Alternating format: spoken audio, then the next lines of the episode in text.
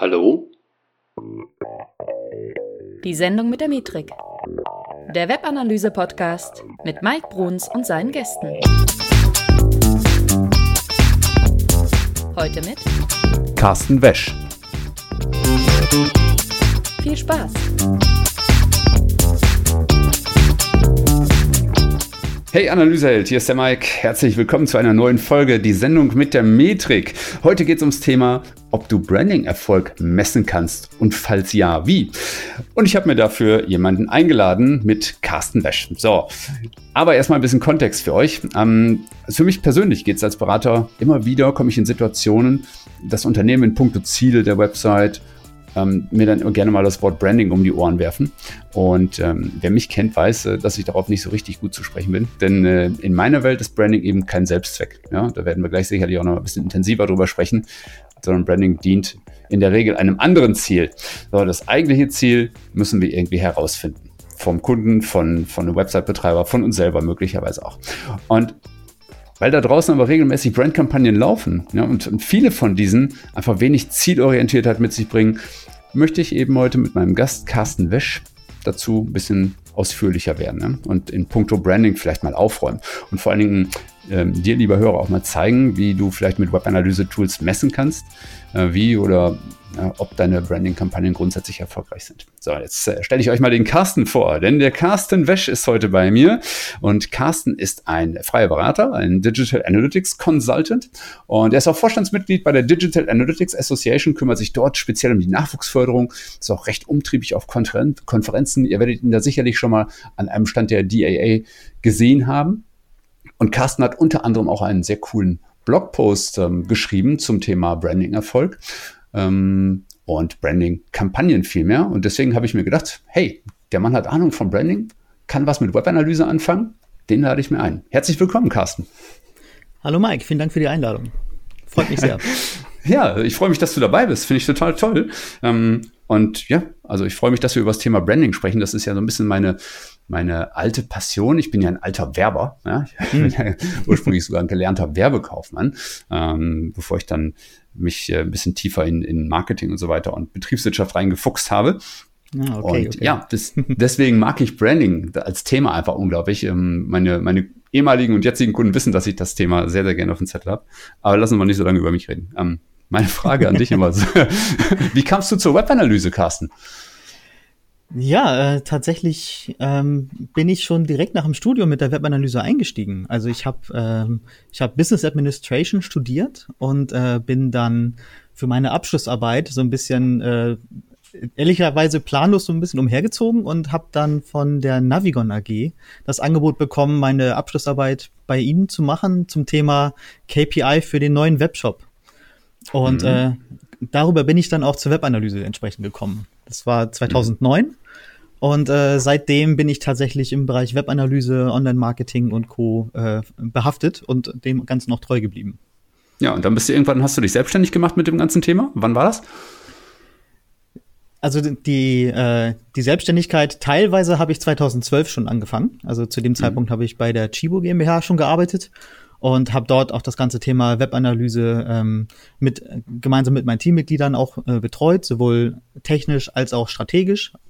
Und ähm, dort habe ich aber auch gemerkt, dass der Bedarf äh, draußen immer größer wird in dem Bereich, dass die Fragen lauter werden und da habe ich mich dann selbstständig gemacht und äh, bin dann Vollzeit selbstständig geworden ungefähr Mitte 2014. Und seitdem, äh, ja, treibe ich mich durch, äh, treibe ich mich überall herum, wo es spannende Aufträge gibt, wo es spannende neue Dinge zu lernen gibt und äh, das quer durch Deutschland.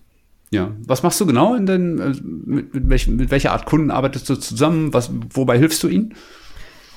Ich habe äh, meinen Schwerpunkt zurzeit hauptsächlich im Bereich E-Commerce. Also das, äh, das ganze Thema Verkaufen von Produkten, B2C.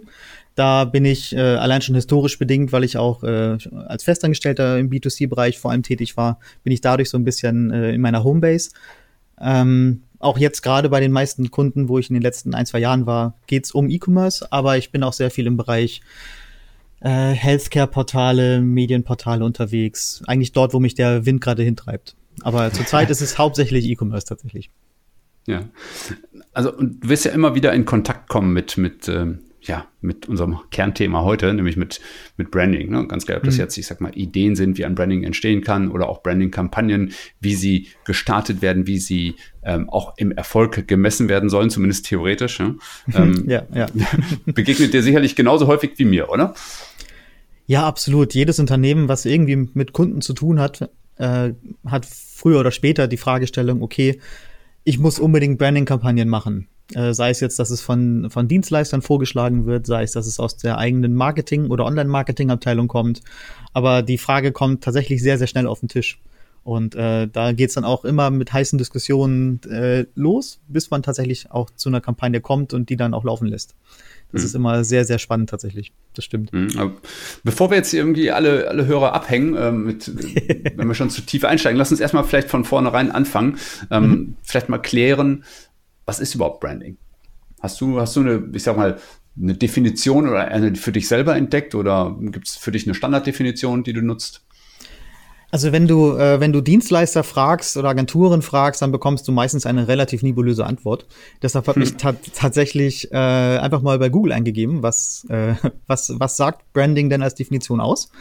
Äh, spannenderweise habe ich äh, habe ich erst etwas im Bereich Körperschmuck gefunden, was aber trotzdem passt. ähm, nämlich, wenn du Branding eingibst, dann äh, kommt das erste Definition, äh, das Einbrennen von bestimmten Mustern in die Haut mit Hilfe einer heißen Nadel. und äh, so weit weg ist es tatsächlich gar nicht von dem, was Branding im Marketing äh, tatsächlich äh, ist. Ähm, wir sind zwar nicht physisch mit einer Nadel unterwegs, aber es geht um Markenentwicklung und es geht darum, Menschen da draußen verständlich zu machen, was, was tue ich als Unternehmen, was sind die Dienstleistungen und Produkte, die ich äh, im Angebot habe, die ich offeriere und wie grenze ich mich von anderen Mitbewerbern quasi ab. Und insofern ist das tatsächlich gar nicht so weit weg voneinander. Und äh, das hilft mir immer ganz gut, tatsächlich äh, das Ganze auch einzusortieren. Also ich, ich musste ja. gerade deswegen auch so laut lachen, weil ich nämlich seinerzeit, als ich eine Präsentation zum Thema äh, Marke werden, aber wie, ähm, ja. gestaltet habe. Ich hatte einen Slide und da war nämlich wirklich, ich glaube, der, der, dritte oder vierte Slide war schon direkt ein, ein großes Bild, wo dann nämlich eben genauso ein äh, Branding wie du es gerade geschildert hast, äh, okay. äh, schön ein großes Bild da war. Und deswegen musste ich sehr lachen, weil äh, es hat, ich kann das total nachvollziehen, diese, diese Begründung. Ja, genau. Also es geht kurzum, kurzum, es geht um, um Positionierung. Ne? Also es geht darum, ähm, du hast ja auch gesagt, abzugrenzen vom Wettbewerb und einfach mhm. klar zu sagen, an welcher Stelle man selber vielleicht anders ist als andere. Ja. Ja, so. absolut. Also es geht darum, wirklich dem Menschen, der äh, diese Maßnahme sieht, der mit der Marketingbotschaft in Berührung kommt, im Idealfall auf einen Blick wirklich verständlich zu machen, wofür steht das Unternehmen, was tut das Unternehmen für mich und äh, welchen Mehrwert habe ich, wenn ich mich näher mit dem Unternehmen beschäftige. Und darum geht's im Kern auf jeden Fall. Genau. Mhm. Dieses Thema Mehrwert finde ich extrem spannend. Ähm, also wir, wir holen jetzt ja am Anfang ein bisschen aus, äh, mhm. weil äh, alles, was wir jetzt sagen, das wird euch nachher klar machen, warum man bestimmte Dinge dieses Brandings einfach nicht messen kann, weil sie auf einer Ebene stattfinden, die man einfach so konkret nicht erfassen kann. Zumindest nicht in, in Web-Analyse-Zahlen äh, oder anderen Zahlen. Denn ähm, Branding hat auch ganz viel mit Emotionen zu tun, mit ähm, Fantum, wenn ich es mal so sagen soll. Also ich, ähm, mhm, absolut. Wenn ich, ja, genau, also einer meiner Leitsprüche ist äh, zum Beispiel auch, wenn es ums Thema Marke, Marke geht, dass eben Menschen keine Marke kaufen. Ja? Äh, Menschen schließen sich Marken an. Ne? Also das heißt, eine Marke stellt im Prinzip immer auch dar, wie jemand sein möchte. Das heißt, wenn du einem, wenn du etwas von einer Marke kaufst, dann definiert das eigentlich dich. Ja? Das heißt, du bist am Ende, wie diese Marke sich nach draußen präsentiert. Also irgendwie cool, lässig, äh, emotional, freudig, negativ, Gangster, keine Ahnung was. Ne? Also ähm, je nachdem, wie diese Marke sich eben selber so sieht oder wie sie zumindest draußen wahrgenommen wird. Ne? Und da sind wir eben immer, finde ich, auf so einem emotionalen Sektor ähm, unterwegs, der dann auch irgendwann so die, die Ratio, sprich Zahlen, auch ein Stück weit ausschließt. ja, wenn das ähm, Unternehmen das richtig macht mit der Markenbotschaft. Äh, quasi, genau, ne? richtig. Das ist ja, ja, dann ja. der Knackpunkt auf jeden Fall. Das wäre auf jeden Fall, es ist sehr wünschenswert, dass äh, Unternehmen das tun, aber ich meine, wo wir jetzt eben auch schon über das Thema Positionierung gesprochen haben, das können nicht alle Unternehmen gut oder viele grenzen sich auch nicht hinreichend ab oder sehen kein Potenzial, sich abzugrenzen oder sind schlichtweg auch zu faul dafür, das zu tun, weil es ja sowieso irgendwie gut läuft oder was auch immer für Begründungen da draußen sind. Auf jeden Fall ist Branding auch immer so ein, du hast ja eben schon mal das Wort nebulös auch ein bisschen gesagt. Ähm, nebulös ähm, hergeleitet für die Unternehmen. Ne? Branding soll so quasi für alles stehen, ja, aber auch irgendwie auf einer Seite für gar nichts. Und welchen, welchen Zweck Branding letztendlich dient, ist auch nicht immer ganz klar. Ne? Das wird halt mal schnell gesagt, dass es hier gerade ums Branding geht. Ne? Aber äh, lass uns mal über die Zielsetzung von Branding oder Branding-Kampagnen vielleicht auch sprechen. Ja. Ähm, was genau wollen wir damit erzielen? Also außer, dass wir jetzt irgendwie vielleicht treue Käufer wollen.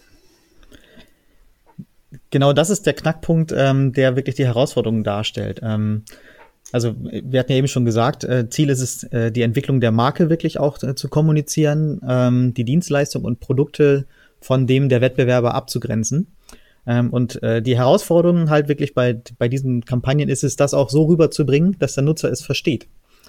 Ähm, also die, die Kommunikation, dass es diese Dienstleistung und das, und das, ich nenne es mal Wertversprechen überhaupt gibt und äh, warum es tatsächlich dem potenziellen Kunden einen Mehrwert bringt oder dem, dem potenziellen ähm, Botschafter der Marke, nennen wir es mal bewusst so, ähm, dass es dem, diesem Menschen einen Mehrwert bringt, überhaupt sich mit dem Unternehmen auseinanderzusetzen, sich überhaupt näher zu informieren. Mhm. Und äh, das ist für mich auch die Hauptzielsetzung, die tatsächlich ähm, kommuniziert werden muss. Warum muss du dich als Mensch mit mir auseinandersetzen als Unternehmen? Was ist das, warum du quasi Interesse haben solltest, mit mir in Kontakt zu treten? Und das mhm. ist die, die große Kunst. Es ist einfach gesagt, aber sehr, sehr schwierig gemacht ja, da geht es natürlich auch schnell darum, Zielgruppen zu definieren oder ähm, ja, wenn man nicht von Zielgruppen sprechen möchte, dann vielleicht eben von Personas, die man kommunikativ erreichen möchte. Ne? Also mhm, wer ist so genau. der ideale Kunde? Mit wem wollen wir uns denn da draußen verbinden? Ne? Sind das eher, ich sag mal, die, die, Familientypen oder sind das eher die Einzelgänger? Sind das Männer, Frauen? In welchem Alter? Ähm, haben, die bestimmte Vorlieben? Was auch immer. So und weil ich hatte ja gerade schon mal gesagt, Menschen kaufen halt keine Marke, sie schließen sich eine an. Das heißt, wir müssen auch irgendwo Angriffsfläche bieten. Ne? Das heißt, ähm, eine wie ich finde zumindest, so etwas wie eine glatt gebügelte Marke, die jedem gefällt, kann es eigentlich per se fast gar nicht geben. Ne? Das heißt, irgendwo muss sie herausragen, um nicht irgendwo in, in der großen Suppe des Unbekannten unterzugehen. Mhm. Ne? Also wir, wir, müssen irgendwo mit einer Marke herausragen, um uns letztendlich dann ähm, für sie auch entscheiden zu können überhaupt. Weil wenn wir sie nicht wahrnehmen, weil sie kommunikativ nicht wahrnehmbar ist, dann entscheiden wir uns nicht für sie. Zumindest nicht aktiv. Ne? Und, es, gibt ähm, natürlich, ja. es gibt natürlich zwei unterschiedliche Ansätze. Einmal natürlich äh, genau das, was du gesagt hast. Ich äh, baue wirklich eine Marke auf, ich baue eine Brand auf und versuche entsprechend darüber zu, zu kommunizieren, was, ähm, was das Unternehmen ist, wofür es steht. Es gibt natürlich auch noch die andere Möglichkeit, sich bewusst nicht auf äh, eine Marke zu, ähm, zu positionieren oder zu ähm, oder darauf halt zu bauen, sondern wirklich über über Produktverkäufe, über Gutscheine, über Rabatte halt äh, seine ja, seine Geschäftsziele zu erreichen. Das gibt da zwei unterschiedliche Ansatzpunkte. Schwierig wird's halt, wenn du, wenn du diese beiden Punkte vermischt. Und mhm. äh, dann läufst du Gefahr, dass du keine klare Kommunikation mehr hast. Thema, Thema Groupon zum Beispiel. Ähm, mhm. Oder vergleichbare, äh, vergleichbare Portale, die setzen darauf, äh, dass du dort halt günstig Produkte bekommst oder Dienstleistungen bekommst, bei denen aber relativ schnell sicher ist oder relativ schnell klar ist, okay, nachdem der Gutschein eingelöst wurde, ist die Wahrscheinlichkeit, dass sich das Unternehmen mit diesem Gutscheinunternehmen auseinandersetzt, danach weiterhin, ist halt ähm, relativ gering. Hm. Und ähm, es hängt stark davon ab, wirklich, welche Strategie du wählst der Kommunikation. Ja, und auch welches Geschäftsmodell du letztendlich natürlich hast. Ne? Das Geschäftsmodell von Groupon ist jetzt ja nicht unbedingt der Endverkauf, ne? sondern eher so äh, Man in the Middle zu sein und darüber dann was abzugreifen und meinetwegen auch noch Werbung zu verkaufen und so weiter und so fort. Ne? Mhm. Also ähm, das heißt, letztendlich geht es auch da natürlich irgendwo um Bekanntheit. Ne? Also das heißt, wenn du beim nächsten Mal einen Gutschein suchst, ne, suchst du vielleicht nicht nach Gutschein allgemein, sondern vielleicht suchst du direkt nach Groupon oder so. Ne? Und ähm, auch darüber ist natürlich dann eine Markenbekanntheit irgendwie zu, zu machen. Die Frage ist natürlich so, mhm. Ähm, was ist denn das Ziel einer, einer Branding-Kampagne? Das stell dir mal vor, du bist jetzt jemand und möchtest deinen Brand irgendwie aufwerten, möchtest irgendwie stärker wahrgenommen werden. Also ähm, wie würdest du da vorgehen mit einer Kampagne? Also Oder was wäre das Ziel einer Kampagne tatsächlich? Ja, also äh, tatsächlich, um noch mal kurz das Thema Groupon äh, damit reinzubringen. Groupon für sich steht natürlich für eine Marke das, äh, oder steht für, für etwas, ne? nämlich dass ich günstig und gut äh, halt mit Produkten und Dienstleistungen dort versorgt werde. Aber die Unternehmen, die dort schalten, also die dort Anzeigen und, und, äh, äh, und Rabatte schalten, Ähm, dort ist es nicht so klar. Also während wir bei Groupon eine ganz klare Positionierung haben, die auch, glaube ich, für jeden, sobald er den Namen Groupon hört, ähm, die dann klar ist, ist es für viele Unternehmen, die dort sind, gerade wenn es um kleinere mhm. Unternehmen geht, ist deren äh, Markenversprechen dort gar nicht sichtbar. Und äh, im Das ist richtig, ja. Und äh, dort hast du dann wirklich auch als Unternehmen dann die Herausforderung, wie kommuniziere ich denn bei, äh, bei günstig günstig denn tatsächlich noch eine weitere Markenkommunikation. Ja, da bin ich voll bei dir. Zielgruppe dann. Da bin ich voll bei dir. Und da sind wir dann auch wirklich dann beim ganzen Thema äh, Ziele tatsächlich. Also grundsätzlich ähm, bei Brandkampagnen sollte es eigentlich immer darum gehen, das Warum für einen Menschen, für einen potenziellen Kunden zu kommunizieren. Warum solltest du dich mit mir als Unternehmen auseinandersetzen? Darum geht's äh, beim Aufbau der Marke, aber auch den Mehrwert der Marke, der im Vordergrund stehen muss. Und darüber, wenn du halt wirklich deine Zielgruppe hast, deine äh, Personas, was du eben schon richtigerweise erwähnt hast, ähm, wenn du, wenn du das klar hast, dann kannst du auch äh, gucken, wie muss ich diesen Zielgruppen, diesen äh, archetypischen Personas dann auch ähm, kommunikativ entgegentreten, um Vertrauen und Loyalität auch aufzubauen. Und äh, das ist aus meiner Sicht das Hauptziel, was Brandkampagnen tatsächlich erreichen sollten. Mhm. Und das ist dann auch gleich die große Herausforderung. Mhm. Ähm, Ist das Ziel denn möglicherweise auch noch, noch weiter gestrickt? Also so, ich spreche mal so über das Thema Wiedererkennung vielleicht, ja? Oder ähm, wenn wir sogar noch mehr langfristig denken, dann ja vielleicht auch äh, sowas wie ein Kauf. Das heißt also zumindest ein, zumindest ein, ich denke an diese Marke, wenn, wenn so, sowas ansteht wie eine Kaufentscheidung. Ja, absolut, absolut. Das ist ähm, allerdings ein aus meiner Sicht mittelfristiges Ziel. Ähm, Mhm. Also ich unterscheide halt zwischen, zwischen Brandkampagnen und Performance-Kampagnen. Also Mhm. Performance-Kampagnen, so die klassischen Abverkaufskampagnen. Genau. Ähm, die haben natürlich auch ein, äh, einen Branding-Effekt, logischerweise, ne? Weil wenn du dann das, äh, das Logo siehst, entsprechend auf die Website gehst und dann dort interagierst im Idealfall, hast du natürlich auch einen Branding-Effekt. Aber der, äh, der Grundtenor einer Brandkampagne an sich sollte definitiv nicht auf Abverkauf stehen. Dort haben wir dann wieder eine Vermischung der Kommunikation, die man tunlichst vermeiden sollte. Na, Je einfacher du dem Menschen gegenüber kommunizierst, was ist, äh, was ist das, was ich dir sagen will, und solange es eindeutig ist, ähm, hast du eine deutlich größere Chance, dass du auch den Effekt erzielst, den du bekommen willst. Und ähm, da ist das Thema Wiedererkennung, das Thema Loyal Loyalität natürlich zentral und sollte aus meiner Sicht auch im Fokus bei Brandkampagnen stehen. Jetzt haben wir natürlich Begriffe, Wiedererkennung, Loyalität und so weiter. Ähm, wir müssen mal darüber reden, ob und wie man die messen kann. Oder vielleicht andersrum auch gibt es vielleicht auch Schwierigkeiten, die Unternehmen dabei verspüren, solche Dinge zu messen. Also wie siehst du das aus deiner, aus deiner Erfahrung heraus? Ja, das geht tatsächlich meistens damit los, dass äh, Unternehmen gar nicht so richtig wissen, wen sie ansprechen sollen. Ne? Also Mhm. das ganze Thema Zielgruppen, Personas hatten wir eben schon kurz angerissen. Ähm, ganz häufig ähm, gibt es zwar in Unternehmen, mit denen ich zu tun habe, Alibi-Personas, sage ich jetzt mal, äh, die dann aber halt so aufgebaut sind, dass es äh, Mann oder Frau sind zwischen 20 und 60, ähm, mit Familie oder ohne Familie, ähm, in der Mittelschicht. Hm? Ziemlich Broadmatch, oder? Ja, da, äh, mit ein bisschen äh, Argumentation kriegst du da fast jeden rein. Und ähm, das ist genau das, äh, das Problem, was dann auch ähm, äh, die Kommunikation innerhalb einer Brandkampagne oder eine, einer Brandstrategie einfach so schwierig macht. Ne? Ähm, Wenn es darum geht, ich muss wissen, wer meine Zielgruppe ist, kann ich nicht alle in die Zielgruppe einschließen, weil das hat automatisch zur Folge, dass ich eben äh, niemanden wirklich anspreche. Sondern dass es zwar gehört wird, was ich sage, aber der Streuverlust ist einfach unfassbar groß, potenziell.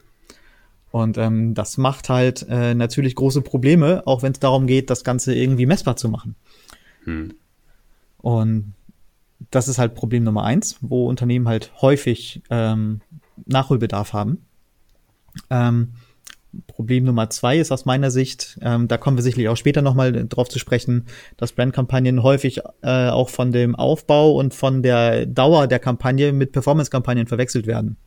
Hm. Brandkampagnen sind etwas äh, mittelfristiges bis langfristiges. Also du wirst im Normalfall bei Brandkampagnen keinen kurzfristigen Erfolg haben. Das ähm, ist halt so ein bisschen dem geschuldet, dass du ja versuchst, Loyalität und Vertrauen aufzubauen. Und äh, wer mit seinem Gegenüber kommuniziert, den er noch nicht kennt vorher, der hat auch erstmal natürlich einen gewissen Vorlauf, bis Vertrauen aufgebaut ist. Ne? Das ist von äh, Mensch zu Unternehmen genauso. Heißt also, dass du dort eine kontinuierliche ähm, Kampagne eigentlich brauchst oder eine kontinuierliche Taktik, Taktik oder Strategie, wenn es darum geht, wie mache ich meine Marke draußen bekannt. Das ist mit einer zweimonatigen Brandkampagne zum Beispiel halt zu kurz gedacht einfach. Und das ist auch in den Köpfen der Entscheider von vielen Unternehmen noch nicht drin. Hm. Das heißt, das vielfach, ähm, das heißt, vielfach werden, werden Kampagnen aufgesetzt mit einer falschen Zielsetzung, die nämlich dann performanceorientiert ist und dann mhm. versucht wird, dementsprechend auch zu messen. Also das heißt, ähm, der große Chef sagt, wir müssen eine Branding-Kampagne starten und nachher geht jemand hin und versucht, Umsatz dran zu messen, ne, ob, äh, ob diese Branding-Kampagne für Umsatz ge gesorgt hat. Also ganz plakativ gesprochen jetzt.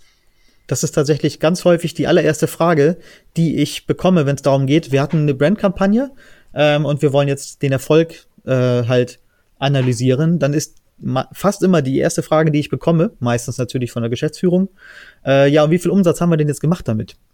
Mhm. Und ähm, das, das ist natürlich äh, von der Seite der Geschäftsführung ein valider Punkt, ne? weil ein, ein Geschäftsführer hat natürlich immer die Intention, möglichst viel Umsatz zu machen. Klar, das Unternehmen muss wirtschaftlich erfolgreich sein. Das muss im Idealfall natürlich auch immer erfolgreicher werden. Deshalb ist das logischerweise die allererste Frage. Allerdings ist das einfach der falsche Ansatzpunkt für mich persönlich. Zumindest, wenn es darum geht, welchen kurzfristigen Erfolg habe ich. Natürlich mhm. ist es das Ziel, mit Brandkampagnen auch den Umsatz zu steigern, aber eben auf eine andere Art, nämlich durch die Erhöhung der Loyalität, durch Vertrauensbildung und dadurch eben auch zu erreichen, dass der Kunde, der Mensch, der dahinter steckt, sich bei einem bestimmten, bei einer bestimmten Problemstellung daran erinnert, ach ja, Unternehmen XY hatte da eine Lösung, die genau das ist, was ich brauche. Da gehe ich jetzt hin. Das ist aber etwas wiederum, was ich nicht direkt über die Kampagne messen kann, sondern das ist ein mittelfristiger Effekt, der auch erst zwei, drei Monate später passieren kann, nachdem der Mensch halt mit der Markenbotschaft in Kommunikation gewesen ist. Mhm. Und äh, das ja. wiederum ist halt schwierig. Also eine Erfolgsmessung performance-seitig ist für Brandkampagnen extrem schwierig. Mhm. Das, ähm, das ist natürlich, letztendlich spiegelt sich solche, sowas natürlich in den KPIs wieder, die man zur Basis legt. Ne? Also ich hatte ja gerade schon mal so, und du ja auch schon plakativ jetzt Umsatz genannt, einfach mal. Mhm. Ähm, aber wir werden uns einfach nachher über andere Dinge äh, unterhalten müssen, wenn es darum geht, die, die Sachen messbar zu machen. Ne? Und natürlich ähm, auch zu versuchen, irgendwie eine Eindeutigkeit der Zuordnung herzustellen, ob das überhaupt möglich ist, ähm, äh, insbesondere mit Hilfe der Webanalyse oder ob wir da irgendwo vielleicht auch immer so ein bisschen Pi mal Daumen arbeiten müssen, weil wir manchmal auch schlichtweg gar nicht so genau wissen, woher denn tatsächlich jetzt ähm, der, der Kunde, der Nutzer ähm, gekommen ist, über welchen Touchpoint wir vorher schon mal vielleicht mit ihm Kontakt hatten. Ich meine, wir, wir mhm. beide kennen das auch, weißt du, als, als Berater sind wir ja auch manchmal ein bisschen darauf angewiesen, dass wir sind gut vernetzt, ja, wir sind irgendwo, äh, wir sind vielleicht selber auch ein bisschen Personal Brand, man kennt uns irgendwo draußen, ähm, wir haben äh, vielleicht schalten wir auch Offline-Anzeigen, keine Ahnung. Also wir haben halt auch sehr viel da draußen, ähm, was uns als Brand erscheinen lässt. Und mhm, letztendlich, genau. wenn dann irgendwann ein Kunde bei uns anruft und sagt, so, ne, wie sieht's denn aus? Sollen wir mal zusammenarbeiten? Wenn ich ihn frage, woher kennt er mich, dann hat er meistens nicht nur einen Touchpoint, ne, sondern hat er meistens irgendwie so, ja, jetzt habe ich irgendwie fünf Blogposts gelesen, ich habe dich auf einer Konferenz gesehen, ich habe dies und das ähm, mhm. und dann kommt halt eins zum anderen. Da fehlt natürlich für mich, ehrlich gesagt, als Webanalyst ein bisschen fatal, äh, aber die komplett die Messbarkeit. was, Absolut, heißt, ja. was heißt komplett? Also ich kann vielleicht irgendwo nachvollziehen, worüber viele Leute reinkommen oder erstmals Kontakt mit mir aufnehmen, aber ja, mhm. dann hört es auch schon fast auf. Ne? Und ich glaube, dass bei größeren Unternehmen im Endeffekt das gleiche Schauspiel stattfindet. Und dementsprechend ist es ja auch schwer zum Beispiel, und da kommen wir vielleicht zum nächsten Punkt auch irgendwo, ähm, uns über Marketingbudgets mal so zu unterhalten. Das heißt, wenn wir jetzt irgendwie vor, als Unternehmen vor der Entscheidung stehen, ähm, in einen Kanal zu investieren ne? und dann zu mhm. sagen, hey, lass uns doch nächstes Jahr unsere Budgets so aufteilen, wir machen 10% Branding-Kampagnen, wir machen 20% Performance-Kampagnen, wir machen dies und das. Ähm, aber wie will man das dann eigentlich schaffen? Hm? Was ist die Grundlage dafür? Und ähm, ja. ich weiß, ich weiß ehrlich gesagt äh, auch nicht immer so eine pauschale Antwort, weil es so ein vielschichtiges, ähm, so eine vielschichtige Herausforderung ist. Ja, wenn es um Budgets für Marketingkampagnen, für Brandkampagnen geht, ähm, muss halt von vornherein auch klar sein, dass es in allererster Linie bei Brandkampagnen eine relativ hohe Wahrscheinlichkeit gibt, dass ich vom Return on Invest, also das Geld, was ich wieder rauskriege im Vergleich zu dem, was ich äh, ausgegeben habe, dass der äh, Return on Invest meistens nicht so gut aussieht bei Brandkampagnen, zumindest kurzfristig gesehen. Heißt also, ein Geschäftsführer, der Brandkampagnen beauftragt, dem muss klar sein oder es muss ihm klar gemacht werden, dass er mit Sicherheit nicht mit einem großen dicken Plus aus dieser Kampagne rausgeht, wenn er eine direkte Messung sich anguckt was wir ja vorhin schon hatten, Brandkampagnen mhm. sind mittelfristig oder langfristig. Heißt also, dass man äh, von der Messbarkeit der ganzen Thematik einfach Probleme hat. Ne? Das ist so ein bisschen die mhm. Krux, die du und ich ja äh, auch gerne bei Kunden vor Ort haben. Ähm, alles, was direkt passiert, können wir messen. Wenn wir gut sind, dann können wir äh, auch unterschiedliche Kontaktpunkte mit der Website zusammenführen. Stichwort, ähm, Stichwort, Stichwort Login zum Beispiel. Ich kann darüber mhm. den Nutzer wiedererkennen. Ne, wenn das gut läuft und wenn die Implementierung vernünftig ist von dem Webanalyse-System, kann man solche Sachen wieder zusammenbekommen und dann darauf auch Rückschlüsse ziehen. Aber das ist halt seltenst der Fall tatsächlich. Und da mhm. ist halt der Reifegrad bei Unternehmen tatsächlich noch ausbaufähig, ganz häufig.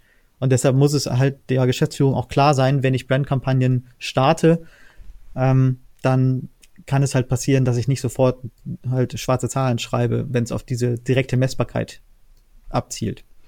Würdest du mir, würdest du mir zustimmen, wenn ich sage, je digitaler ein Unternehmen ist, desto leichter wird es messbar? Es kommt auf die Kampagnenart drauf an.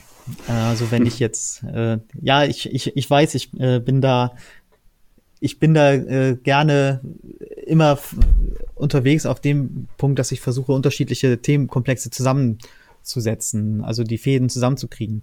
Und wenn ich auch als hochdigitales Unternehmen Bandkampagnen zum Beispiel in Form von TV-Spots habe, wird eine digitale Messung wiederum relativ schwierig.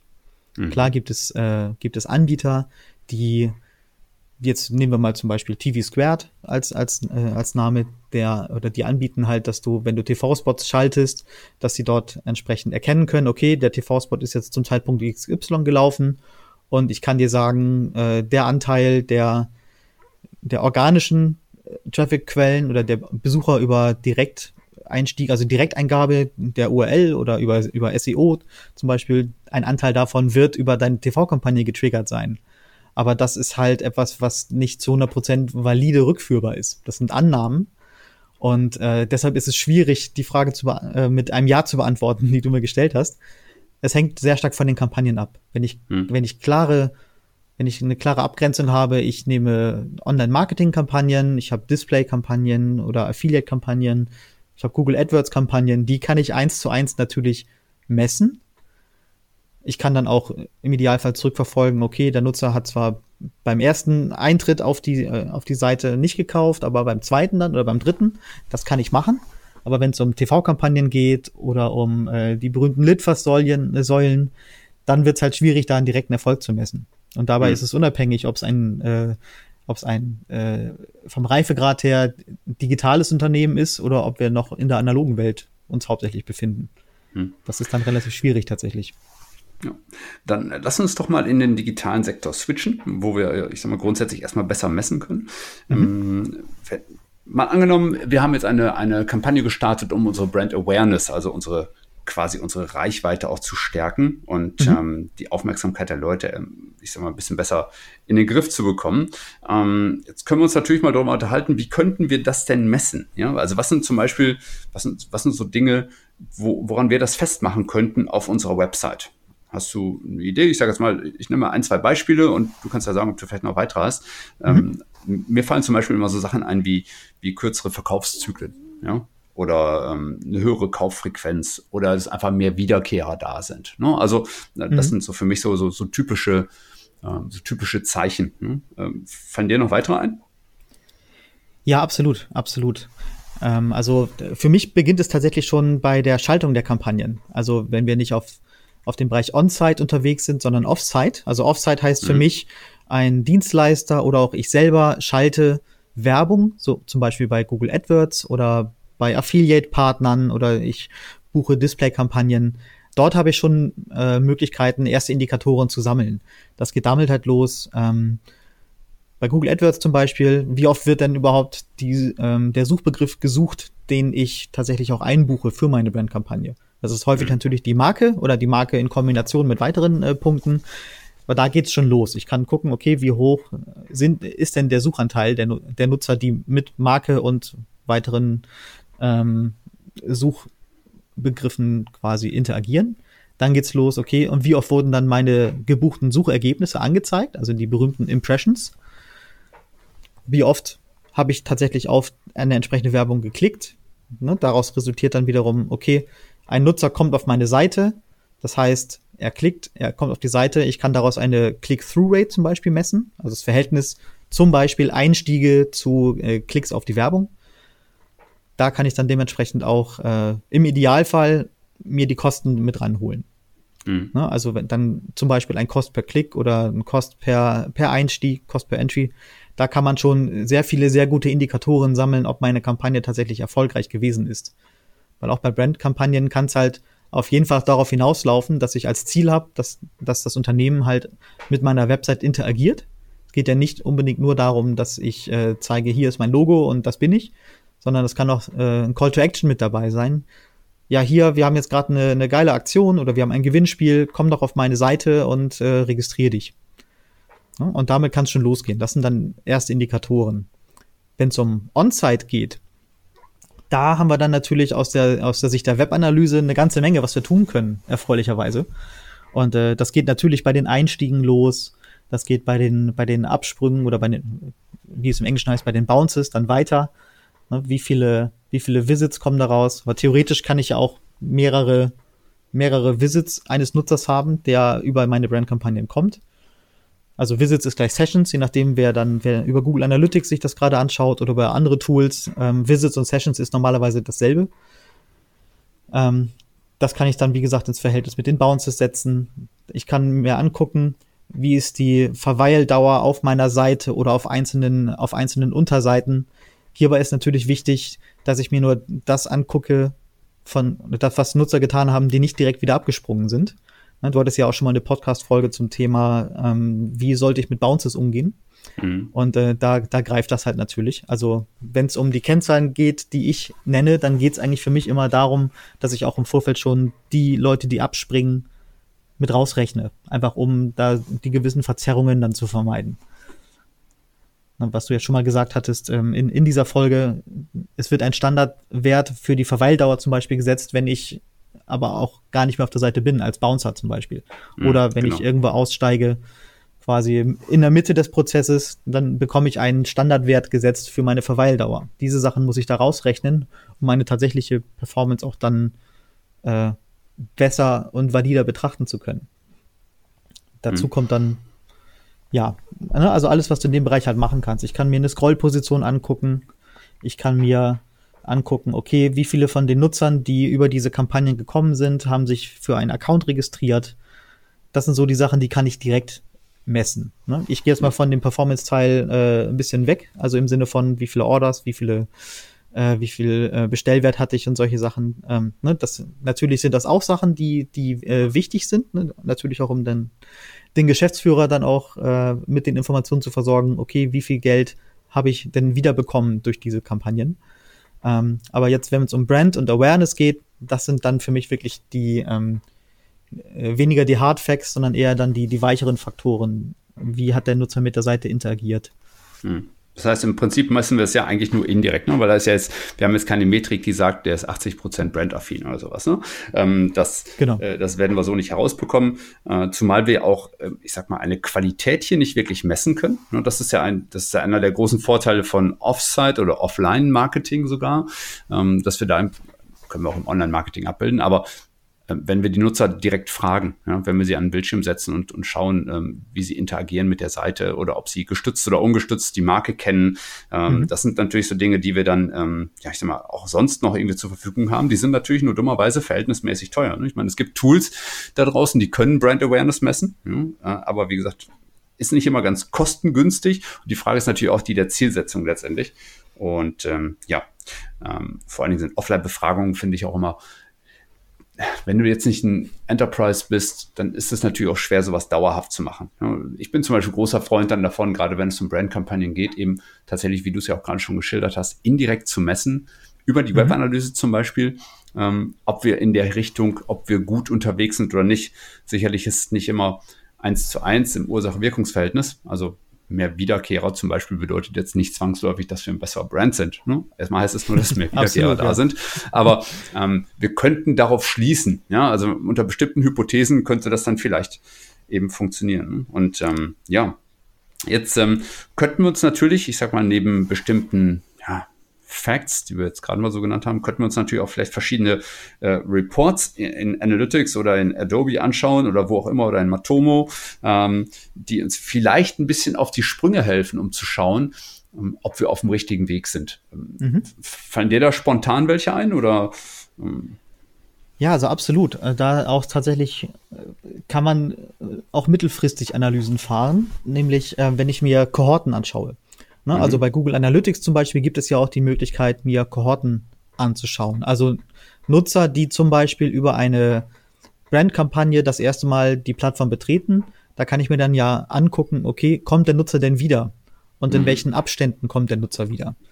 Das kann ich mir sehr, sehr gut angucken. Ich kann ja auch bei, bei diesen Kohortenanalysen in Google Analytics zum Beispiel Segmente drauflegen. Okay, du bist innerhalb deines, äh, deines Lebenszykluses über eine Brandkampagne reingekommen. Aber auch wenn ich jetzt halt mir wieder TV-Kampagnen zum Beispiel äh, zu Gemüte führe, wo ich keine direkte Messbarkeit habe, kann ich mir aber sehr wohl über zum Beispiel Kohortenanalysen angucken, ähm, hat sich die, die Loyalität meiner Nutzer verändert, seitdem ich die Kampagnen schalte. Also hm. kommen die Leute tatsächlich häufiger auf meine Plattform. Hm. Das geht dann über den Returning Visitor oder die Returning äh, User ein bisschen hinaus. Und wie, wie oft kommen die Nutzer denn tatsächlich wieder? Und das ist halt etwas, äh, was ich mir dann sogar mittelfristig tatsächlich angucken kann. Zusätzlich zu den, zu den direkten, äh, zu den direkten Messpunkten, die ich eben schon genannt hatte. Bei anderen Tools mhm. kann ich auch äh, Kohortenanalysen auf andere, andere Ziele zum Beispiel direkt auch mit, mit äh, filtern. Ne, was man bei Google Analytics auch schon zum Teil machen kann. Ähm, das kann ich bei anderen Tools mir gezielt reinfiltern. Oder aber ich mache es über, über Dritttools, über Dashboarding-Tools, Visualisierungstools und äh, schiebe mir da dann die Daten zusammen. Da gibt es viele Möglichkeiten, wie ich mir das dann wirklich auch mittelfristig angucken kann, äh, was die Nutzer tun und ob sie was tun. Hm. Also mir fallen zum Beispiel so in, in, Sachen Reports auch, also die Kohortenanalyse ist für mich tatsächlich immer noch ein bisschen schwierig in der Kommunikation nach draußen, weil vielen muss man erstmal erklären, was sind Kohorten überhaupt. Ähm, weil, ja, das stimmt. Ähm, ja. Nur, nur, so ganz grob für, für, für dich da draußen. Ähm, die Kohorten sind erstmal eine, ja, ich würde es mal so umschreiben, mit einer Gruppierung, die einem einem bestimmten Merkmal unterliegt. Also jetzt Carsten hat jetzt gerade zum Beispiel genannt, ähm, die Leute, die einer bestimmten Kampagne ursprünglich zugehören. Ne? Oder man kann sie auch einfach schlichtweg nach dem Datum äh, zusammen äh, sammeln. Ne? Das heißt, Leute, die an einem äh, 6. August äh, angekommen sind, an wie viele Tage später sind die dann im Durchschnitt nochmal gekommen. Ne? Also man, man findet im Prinzip ein gruppierendes äh, Element ja, und schaut sich dann an, wie verhalten die Leute sich dann in der Folge an den nächstfolgenden Tagen im Wesentlichen. Ne? Und ähm, das, das soll so diese Kohortenanalyse ein bisschen äh, ein bisschen darlegen. Ne?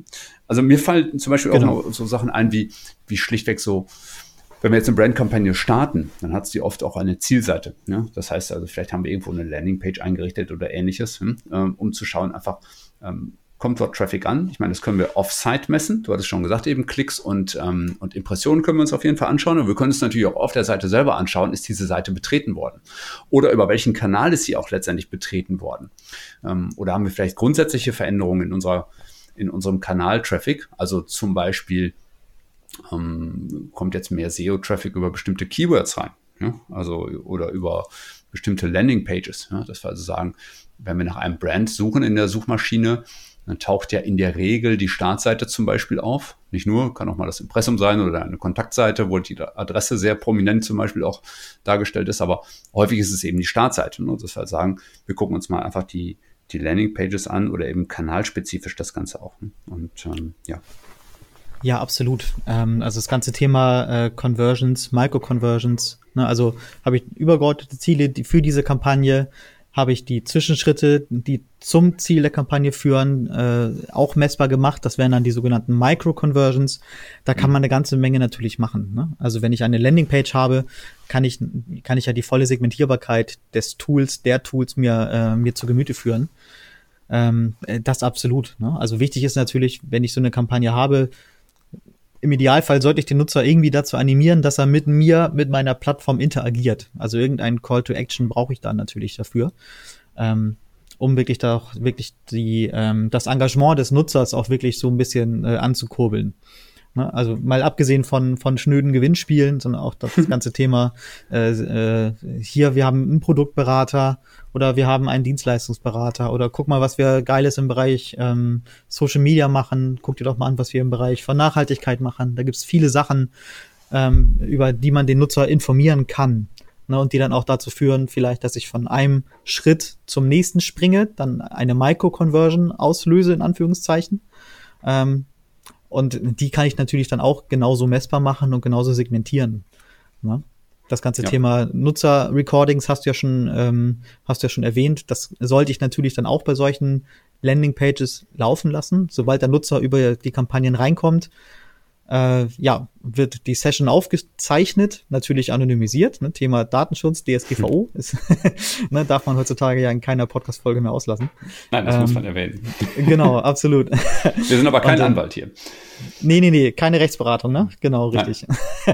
ähm, aber es gibt ja viele Tools, die, die entsprechend solche Session Recordings auch datenschutzkonform anbieten. Also sogar auf Formularseiten, wo dann einfach die Felder geblurrt werden oder anonymisiert werden ähm, die ausgefüllt werden. Ne? Aber das zeigt ja dann zumindest nochmal visuell, was der Nutzer tatsächlich tut.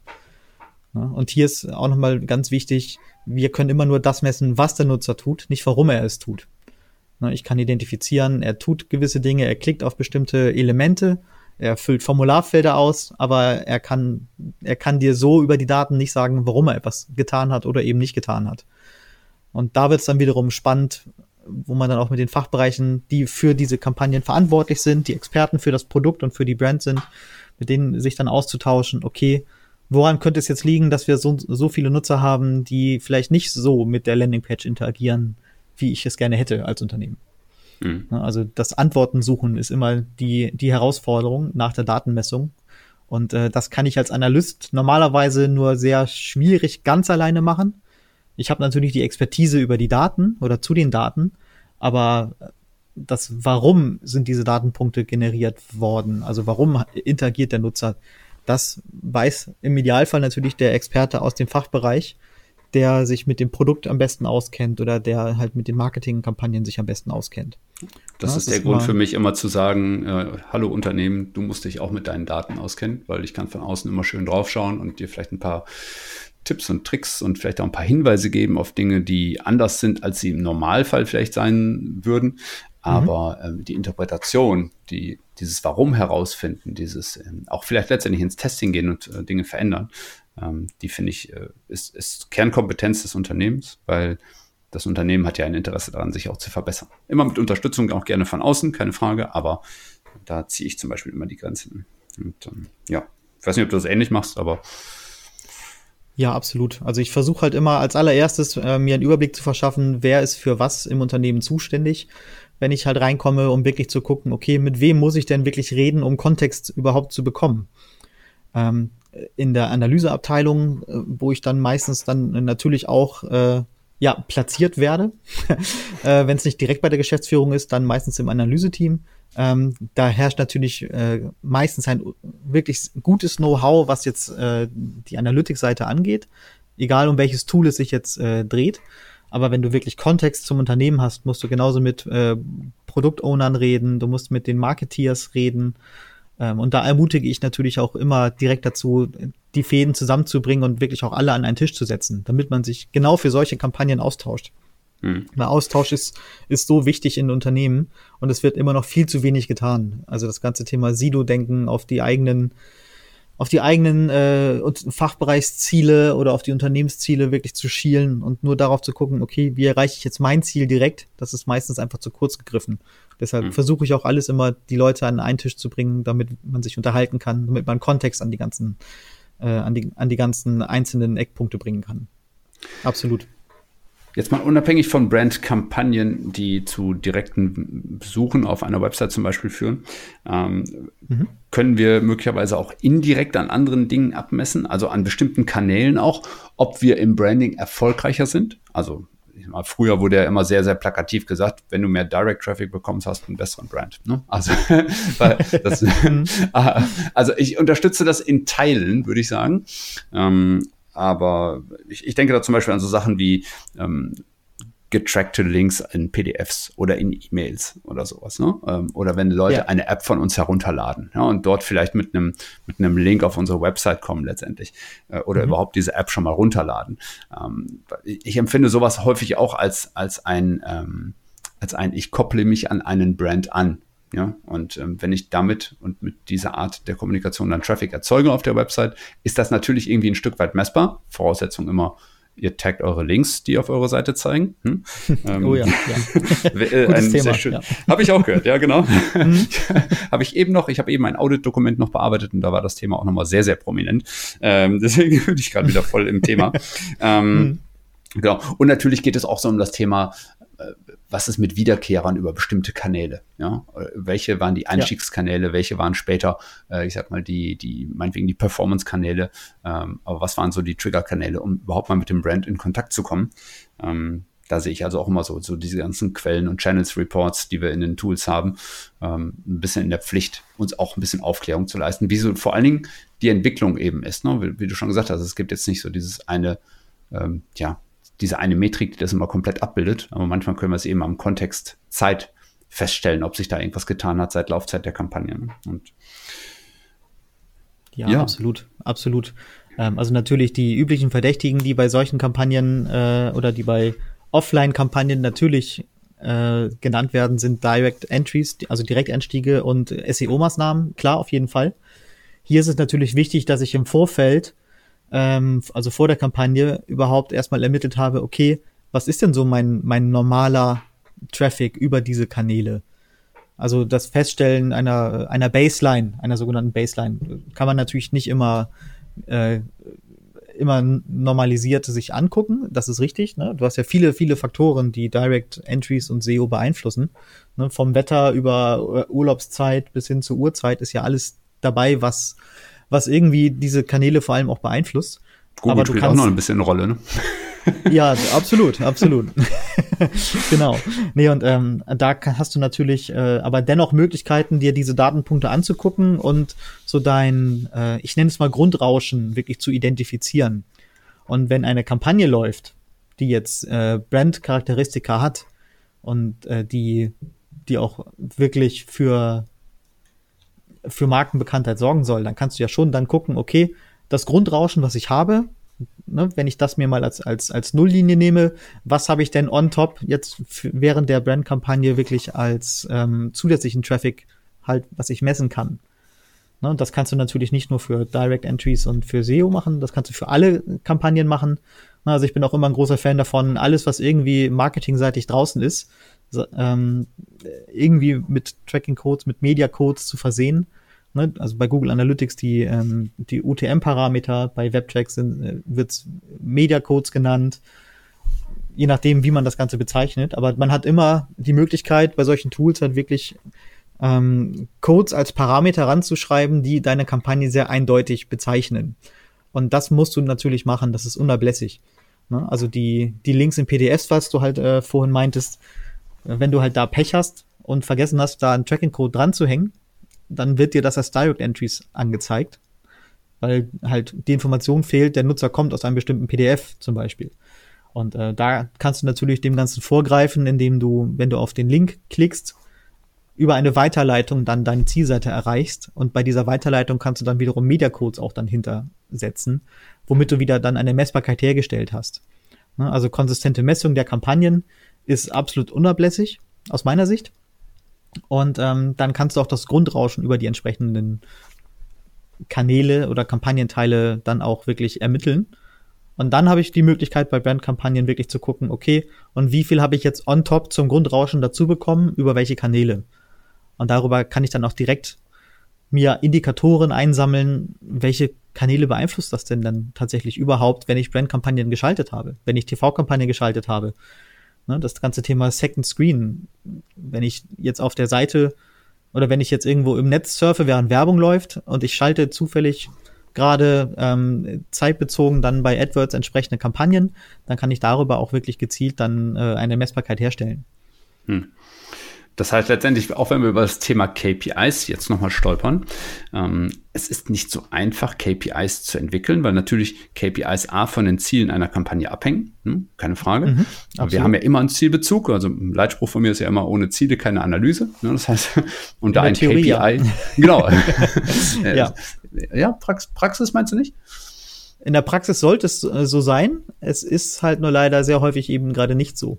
Das, das ist tatsächlich ähm, so, ja. Das ja. heißt, die Leute gehen ohne Ziel los und gucken irgendwie in den Daten, ob sie irgendwas finden. Ne? Und ähm, genau. bin dann immer der Meinung, äh, mach's besser nicht, sondern denk dir erstmal aus, wofür du das Ganze machst.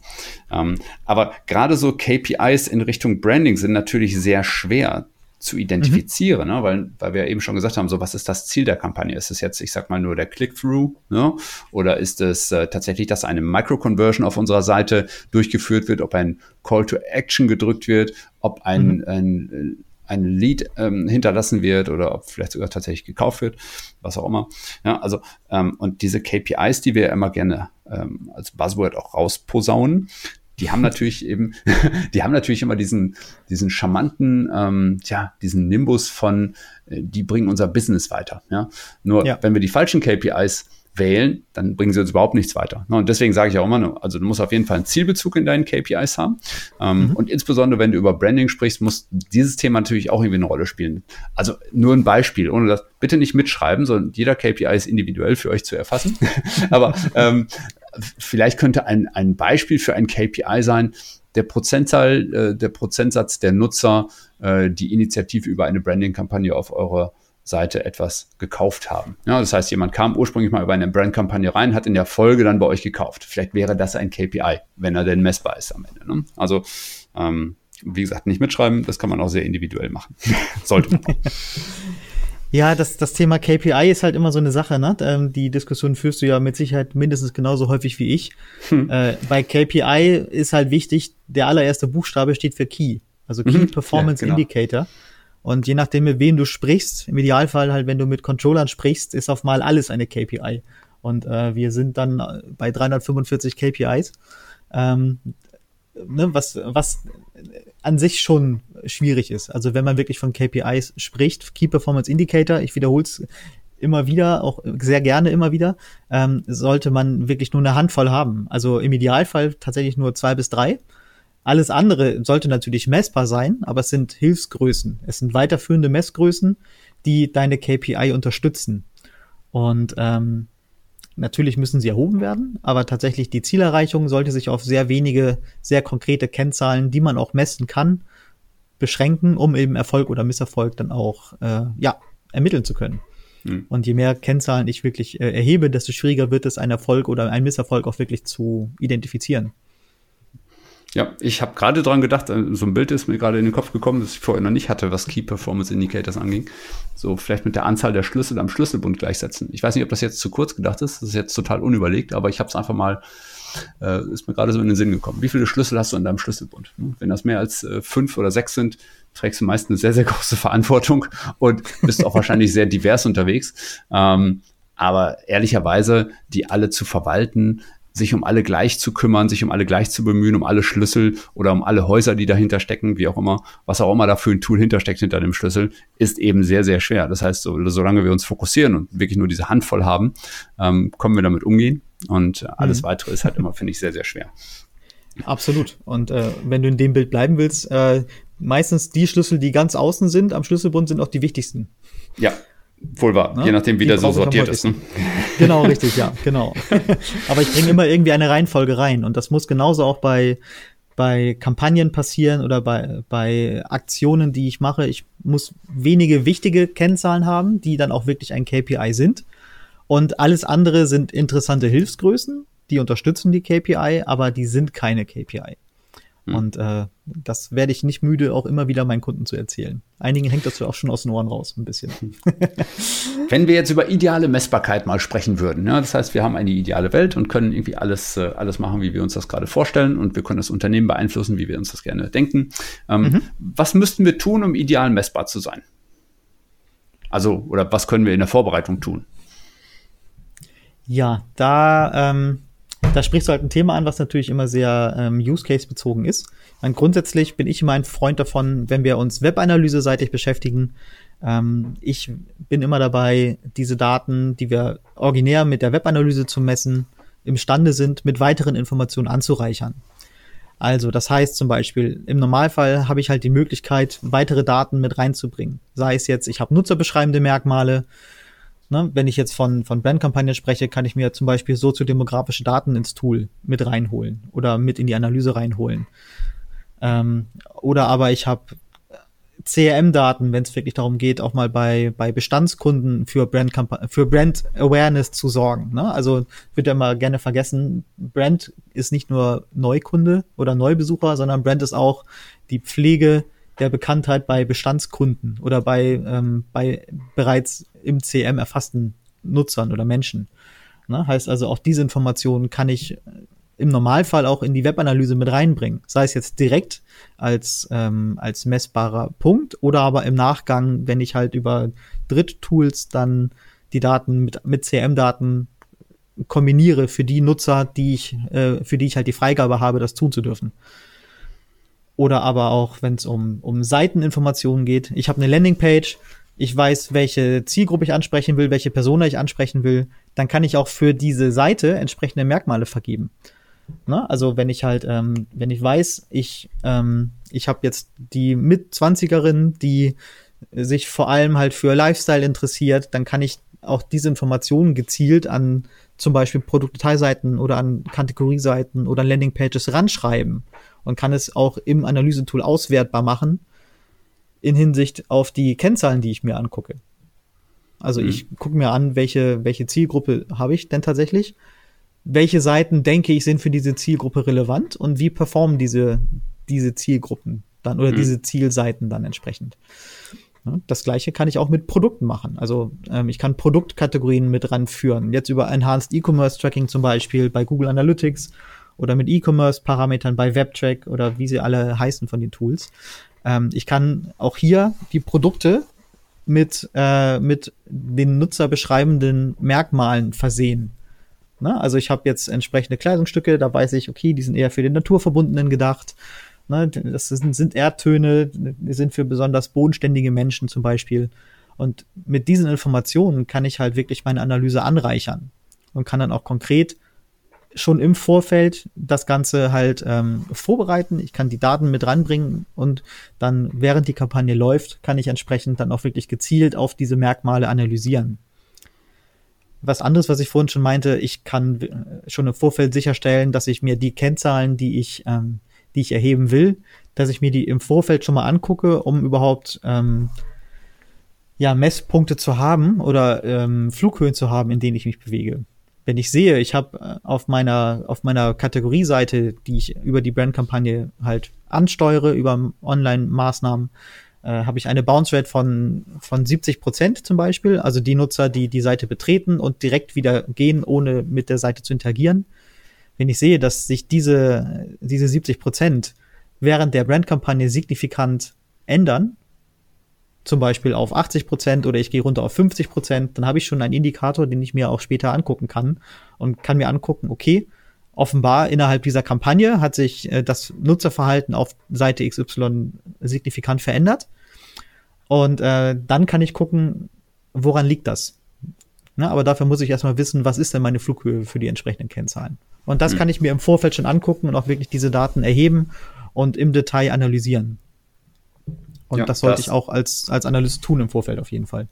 Da hast du auf jeden Fall einige sehr, sehr coole Sachen gesagt, ähm, die mich auch dazu verleiten, jetzt äh, in die Show Notes noch einige Links reinzupacken. Nämlich zum Beispiel einmal den Link zur Folge mit Attila Wohlebe, die jetzt, während wir diese Sendung hier gerade mhm. äh, aufzeichnen, zwar noch nicht erschienen ist, aber die wird zu dem Zeitpunkt schon erschienen sein, wenn sie erscheint, wenn unsere Folge hier erscheint. Ne? Das heißt, da geht es nämlich konkret um CRM, also was man da auch aus dem CRM-System mit übernehmen kann. Dann eben auch das Thema mit mhm. Christian Ebernickel, wo es darum ging, Personas sichtbar zu machen, wo genau dein Ansatz, den du gerade gesagt hast, auch nochmal nochmal aufgeführt wurde. Also zum Beispiel Seiten so zu taggen, dass man Zielgruppen daran quasi messen kann.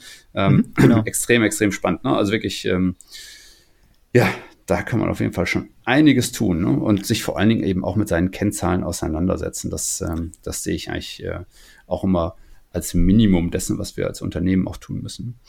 Einen weiteren Link kannst du noch reinbringen tatsächlich. Ähm, ja. Das Ganze hilft natürlich nichts, wenn ich nicht sicherstellen kann, dass mein Tracking konsistent ist. Ja. Heißt also, ich muss im Vorfeld halt eine Qualitätssicherung Audit. durchgeführt haben, ne? das ganze Thema Audit. Ähm, ich muss sicher sein, dass, äh, dass ich auch das messe, was ich erwarte zu messen. und ja. ähm, dass ich, äh, dass ich dort auch wirklich eine, eine ähm, valide Messung, eine wirklich ähm, verlässliche Messung auch garantieren kann. Also im Rahmen der technischen Herausforderungen, die wir natürlich haben. Ähm, aber ich muss diese technischen Herausforderungen kennen und ich muss wissen, was sie mit meinen Daten macht. Ja, ist für viele ohnehin so der erste Schritt, erstmal ein Audit durchzuführen, um sich die Datenqualität auch ganz genau anzuschauen. Und ich halte das ehrlich gesagt auch für, für oftmals unabdingbar, um genau zu wissen, mit welchen Daten man es zu tun hat und damit man überhaupt ein Grundrauschen, ein richtiges Grundrauschen feststellen kann, zum Beispiel. Das sind Hausaufgaben, ja. die auf jeden Fall gemacht werden müssen. Ja. Ja, absolut. sehr, sehr cool. Meine Güte, ja, das waren auf jeden Fall schon eine ganze Menge äh, Dinge. Ja, das heißt, ähm, ich, das ist natürlich jetzt, wir sind hier so ein bisschen auf einer wir sind jetzt hier nicht so im, im Tutorial so, hey, so richtest du es genau ein und so weiter, ne? Aber ähm, viele dieser Dinge, die, die Carsten jetzt hier genannt hat, die, die könnt ihr mit ein bisschen Nachdenken auf jeden Fall schon in eurem Webanalyse-Tool oder in welchem Tool auch immer, in eurem Dashboard-Tool wie Clipfolio oder Data Studio und so weiter, da könnt ihr solche Dinge auch prima abbilden mitunter. Ne? Das heißt, wichtig ist am Ende des Tages, ihr habt irgendeine Kennzahlen, ihr habt ein Ziel für eure Brandkampagnen und ihr kennt auch so in etwa das Grundrauschen, das Carsten so erwähnt hat, äh, damit ihr eben Abweichungen letztendlich auch erkennen könnt. Und äh, da seid ihr eigentlich schon eine ganze Ecke weiter. Carsten, sehr, sehr cool bis hierhin. Ja. Ähm, ich, ich, würde sagen, wir haben jetzt hier die Stunde. Ähm, ich würde sagen, wir ja. kommen einfach mal zu den drei Tipps von dir, ähm, was du Webanalysten äh, oder, oder Leuten, die sich mit Brandkampagnen auseinandersetzen, idealerweise in der Kombination, was, was würdest du denen raten? Drei Tipps von dir. Drei Tipps, alles klar. Ähm, für mich wichtig, äh, neben dem konsistenten Messing natürlich äh, Messung, äh, neben der konsistenten Messung, so heißt das, natürlich ähm, nicht nur On-Site messen, das ist mein Tipp Nummer eins, sondern ich muss auch die Daten aus anderen Datenquellen mit einbeziehen. Sei es jetzt die Agentur, der Dienstleister, der die Kampagnen äh, ausspielt, sei es jetzt äh, Daten aus dem Data Warehouse für die Nutzer, für die ich die Einwilligung habe, dass ich das tun darf, Ne? Also da gibt es viele Möglichkeiten, Daten hinzuzuziehen. Über Import der Daten in die Webanalyse, über Dashboarding-Tools und was es da alles so gibt. Oder aber auch die Daten auslagern, übertragen in andere Data Warehouses, um dort die Zusammenführung hinzubekommen. Ne? Also Tipp Nummer eins, nicht nur nicht nur Webanalyse angucken, sondern auch andere Datenquellen, also über den Tellerrand hinausschauen. Dann äh, Nummer zwei wäre für mich wirklich äh, die Kampagne oder die Kampagnen, die für die Zielgruppen relevant sind, müssen auch über die relevanten Kanäle gespielt werden. Heißt also, ich äh, muss mir angucken, ähm, sind die Kanäle relevant, über die jetzt die Kampagne gespielt wird oder nicht? Und darauf genau messen, okay, was tun denn die Nutzer, die von diesen entsprechenden Quellen kommen? Wenn ich eine Bounce Rate von 95 Prozent habe über eine Kampagne, kann ich mir sehr sicher sein, dass ich sie beim nächsten Mal nicht schalten sollte. Es sei denn, du bist auf einem One-Pager. ja, ne, das, das mal vorausgestellt. Aber auch dort kannst du für Interaktionen sorgen, äh, die du dann messen kannst. Ne? Also. ja, idealerweise, ja, ja, Interaktion ist sowieso immer gegeben, finde ich. Sollte gegeben ja, sein. Ja, absolut. Genau, absolut, ja. ähm, und äh, Tipp Nummer drei, wirklich für mich, äh, ist nochmal sich vor Augen zu führen, dass Brandkampagnen keine kurzfristigen Kampagnen sind, sondern es sind langfristige Kampagnen. Heißt also, ich habe hier keine, keine einmaligen Geschichten, ich habe keinen einmaligen Werbespot, sondern ich muss eine für eine kontinuierliche, Sicht, kontinuierliche Sichtbarkeit, schwieriges Wort, äh, draußen sorgen, äh, die ich auch messbar mache, so gut es eben geht. Und ähm, nur damit kann ich auch wirklich sicherstellen, gemeinsam mit den Fachbereichen, okay, wir haben hier einen Brand-Effekt über die Kampagnen über einen mittelfristigen Zeitraum messbar gemacht. Ja, sehr cool. Wow. Huh, das ist ein schwieriges Thema, oder? So das Thema Branding, das ist immer so virtuell, finde ich wenn ich das mal so, so ich mal so zusammenfassen soll. Ne? Also es ist ja, unglaublich, absolut. unglaublich absolut. schwer, es irgendwie so in konkrete Zahlen zu gießen. Und ähm, ich glaube, das ist auch das, woran viele da draußen scheitern, dass sie einfach immer denken, naja, wie soll ich das denn jetzt messen? Also machen wir es halt irgendwie. Ne? Aber mhm. jetzt habt ihr gehört, es gibt auf jeden Fall Möglichkeiten, es entweder indirekt oder vielleicht sogar mit direktem äh, Output zu verknüpfen. Und ähm, ja, Wichtig ist dafür natürlich, dass ihr euch mit den Zielen solcher Kampagnen konkret auseinandersetzt und mit dem, mit dem Grundrauschen, mit dem Grundverhalten, dass sich Nutzer so, wie sie sich auf eurer Seite verhalten. Und äh, ja, ich denke, dann kommt ihr auf jeden Fall auch eine ganze Ecke weiter. Ja, Carsten, sehr cool. Meine Güte. Ich, äh, ich hoffe, du hattest genauso viel Spaß wie ich. Ja, absolut, absolut. Also ich hoffe, was, äh, was halt ähm, auch deinen Zuhörern klar wird, ist, das Ganze macht wahnsinnig viel Spaß. Ne? Also ich meine, wir haben immer Herausforderungen äh, im, im Bereich der Analyse, aber die, die zu knacken, ist natürlich dann immer so die Königsdisziplin, die auch für mich immer wieder äh, ja, Spaß bringt und äh, mich auch immer weiter nach vorne treibt, auch immer besser zu werden, mir zu überlegen, okay, wie kann ich denn jetzt Brandkampagnen besser messbar machen, zum Beispiel. Ne? Und ähm, das ist so ein bisschen immer Katz und Maus Spiel. Hm. Und ähm, mir macht es wahnsinnig viel Spaß. Natürlich ist es nicht so dankbar wie E-Commerce-Kampagnen, Produktkampagnen. Äh, ne, das, das ist ja. natürlich etwas, was du deutlich einfacher messen kannst. Ähm, aber wenn du es schaffst, Brandkampagnen wirklich für dich als Unternehmen messbar zu machen, dann hast du schon eine ganze Menge erreicht. Und deshalb freue ich mich auch sehr, dass wir zu dem Thema sprechen konnten. Tja, was soll ich jetzt noch sagen? Eigentlich wollte ich dir jetzt noch die letzten Worte überlassen, aber das waren ja fast schon letzte Worte, oder? Habe ich dir vorgegriffen, das tut mir Nein, leid. Nein, überhaupt nicht. Nein, um Gottes Willen. Äh, Himmel. Jetzt weiß ich nur nicht, wie ich die Folge beende. Ähm, aber das ist nicht, nicht dein Problem, Carsten. Pass auf, wir machen es nochmal so. Ich sag mal herzlichen Dank an dich. Ja, du hast das äh, sehr schön erklärt. Ich finde, du hast auch, ähm, ich sag mal, ein ziemlich dickes Portfolio gezeigt, was man tun kann, auch wenn es erstmal nicht messbar scheint. Und äh, ja, deswegen erstmal herzlichen Dank an dich, dass du dir da auch die Zeit genommen hast. Ähm, ich würde dir gleich trotzdem einfach nochmal das letzte Wort geben. Äh, für alle da draußen, äh, ich freue mich, dass ihr bis hierhin durchgehalten habt und dass ihr das durchgezogen habt und dass ihr euch dafür so interessiert, weil Branding ist so eins meiner Steckenpferde. Und ähm, ja, ich würde mich auf jeden Fall freuen, wenn ihr nächste Woche auch wieder dabei seid. Äh, falls ihr zwischendurch äh, nicht so viel zu tun habt, kommt doch einfach mal in die Facebook-Gruppen Digital- und Webanalysehelden und äh, Webanalyse für Einsteiger, für die, die sich als Einsteiger sehen.